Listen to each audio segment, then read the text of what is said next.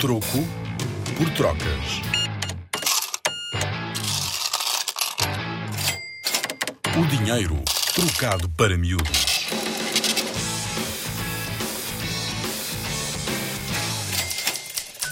Será que em Portugal fabricamos dinheiro?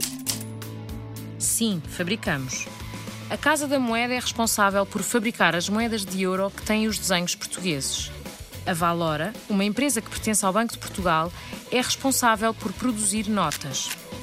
Mas atenção, que apenas algumas notas de euro se têm produzido em Portugal.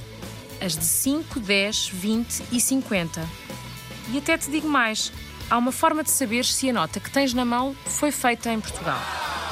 Pega numa nota e encontra um número muito comprido que começa por uma letra como X, Y, Z, E, etc.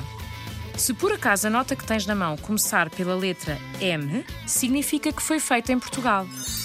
Nas moedas, é voltá-las ao contrário e ver não só os desenhos, como também umas letrinhas muito pequeninas.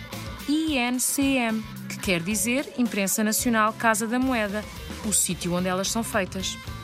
Se no início da história do dinheiro as notas e as moedas eram feitas à mão, uma a uma, hoje são feitas por máquinas que conseguem produzir até 850 moedas por minuto. Para teres uma ideia, desde 2002 já se produziram em toda a Europa mais de 130 mil milhões de notas de euro.